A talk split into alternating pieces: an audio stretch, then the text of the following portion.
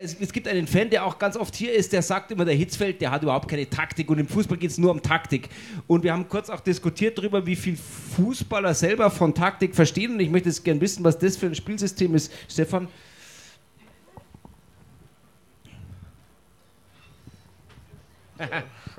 Das Rautenspiel, oder? Das ist Rautenspiel. Also ich denke mal... Das ist nicht Halmer.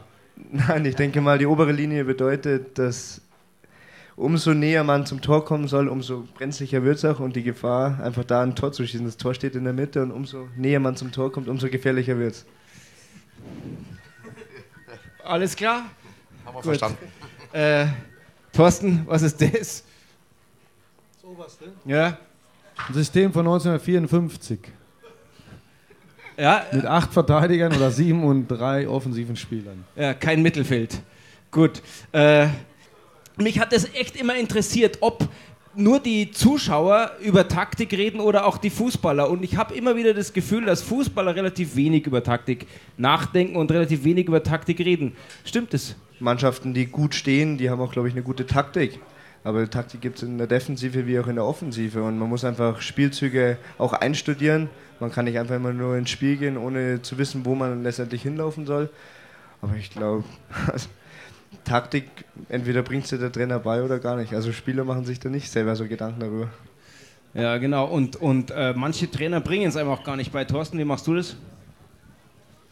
Ja, ich habe mein System und das wissen meine Spieler. Ich denke mal, ein guter Trainer hat ein System und wird das auch immer durchbringen, wird versuchen, die Mannschaft zu, dahin zu bringen, ja, die richtigen Laufwege halt äh, äh zu, zu vollbringen oder zu laufen und dass wir dann dem Gegner unser Spiel aufdrängen. Aber der Otto Reagel hat immer gesagt, ja, modernen Fußball spielen. Was heißt modernen Fußball spielen? Modernen Fußball spielen heißt gewinnen. Ja? Und, und er hat mal ein Spiel, hat er gesagt, er hat mal ein Spiel, er hat versucht, modernen Fußball zu spielen, hat 3-0 verloren. Dann ist er in die Zuschauermenge gerannt und hat den Fans gewunken, da haben sie mit Blumen geschmissen, hat er gesagt. Nur da waren die Töpfe noch mit dran. Ja? Also äh, modernen Fußballspielen hat er immer gesagt, heißt Spiel gewinnen. Er hat bei, bei der EM damals, als er die EM gewonnen hat, hat er mit einem mit Libero gespielt, was man eigentlich überhaupt nicht mehr spielt und trotzdem hat er die EM gewonnen. Ich hätte mein Haus und Hof darauf verwettet, dass er niemals die EM gewinnt. Also äh, Fußball kann immer wieder neu, äh, keiner hat den Fußball erfunden. Ihr seid ja nicht nur legendär gewesen in den 70ern, weil ihr viele Pokale geholt habt, sondern weil ihr auch schön gefeiert habt immer, oder? Oder durftest du nicht mitfeiern? Ja, ich habe schon mitgefeiert, weil dafür war ich ja eigentlich äh, da. Weil als Reservespieler hast du nichts zu tun. Also da gehst du genauso äh, um die Häuser und bei uns war es noch ein bisschen leichter. Man, äh, jetzt zurücklegst, 40 Jahre, da war es noch nicht so streng und noch nicht ganz so impulsiv wie jetzt. Wir sind, ich weiß noch, Donnerstagabends sind wir meistens nach dem Training um drei, vier in die Stadt rein, nach Schwabing, Kaffee trinken, Pilzkneipe, bis in Nacht um drei, Take 5 und so. Und dann sind wir heim und am Freitag in der Früh sind wir ins Trainingslager.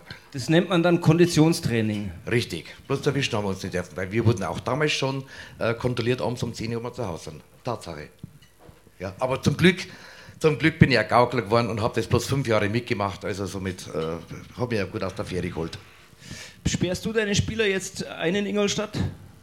Nein, überhaupt nicht, weil erstens mal arbeite ich mit erwachsenen Leuten zusammen und nicht mit kleinen Kindern. Und ich denke mal, wenn jeder weiterkommen will in seinem Leben, dann soll er auch danach leben, dass er, ja, er muss sich ständig hinterfragen, kann ich nicht was besser machen, um, um weiterzukommen. Und heutzutage muss man topfit sein äh, im Profibereich und da kann ich nicht großartig um die Häuser ziehen. Und das wirkt sich einfach auf die Leistung aus und da gebe ich eigentlich Eigenverantwortung und sage ihnen einfach, ja, wie schön die Bundesliga ist oder ja, um sie da, äh, ich will vorangehen mit einem guten Beispiel und, und Vorbild sein und nicht sie von hinten halt anschieben müssen und, und sagen, ihr müsst das so machen, sondern ich will ein gutes Vorbild sein, vorangehen und, und zeigen, wie schön es doch ist, in der Bundesliga Fußball zu spielen und da eigentlich Eigenverantwortung zu geben und nicht jedem sagen und kontrollieren, wann er ins Bett geht. Das muss jeder selber wissen, wie weit er kommen will. In deiner Zeit gab es doch einen Trainer, war das nicht sogar der Chick Tchaikovsky, der hat irgendwie die, die gesoffen haben, dann im Training gegen die Nichttrinker spielen lassen und dann haben die, die eigentlich noch relativ besoffen waren, 5-2 gewonnen und hat er gesagt, sauf zweiter Burschen, oder? So war das doch. Äh, ja, nicht ganz so, aber äh, er hat es schon mitgekriegt, weil er war ein harter Trainer, der Chick. Und der hat dich schon in der Früh um 10 Uhr, wenn er gemerkt hat, dass du ein bisschen müde ausschaust und ein bisschen noch äh, gewackelt bist, dann hast du ein paar Runden laufen dürfen, gell? Man sieht ja oft, manche spült dann so nach oben, die schlagen zu und dann kommt die Situation, dass sie Konstanz zeigen müssen und dann gibt es ganz viele Namen, die man kurz mal hört. Hui, hui, hui, der wird der neue Wahnsinnsstar und dann ist er weg. Woran liegt es?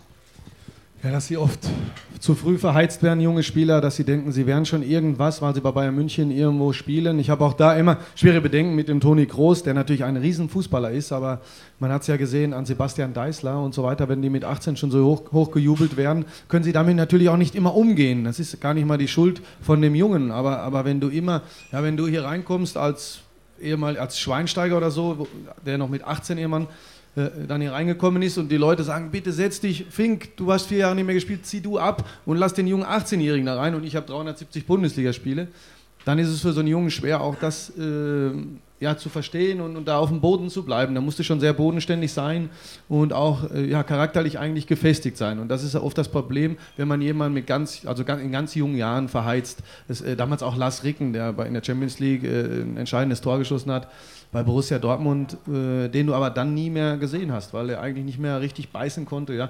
Die Besten sind immer die, die sich nach oben beißen, die klein anfangen und dann irgendwann langsam nach oben kommen. Das ist, denke ich,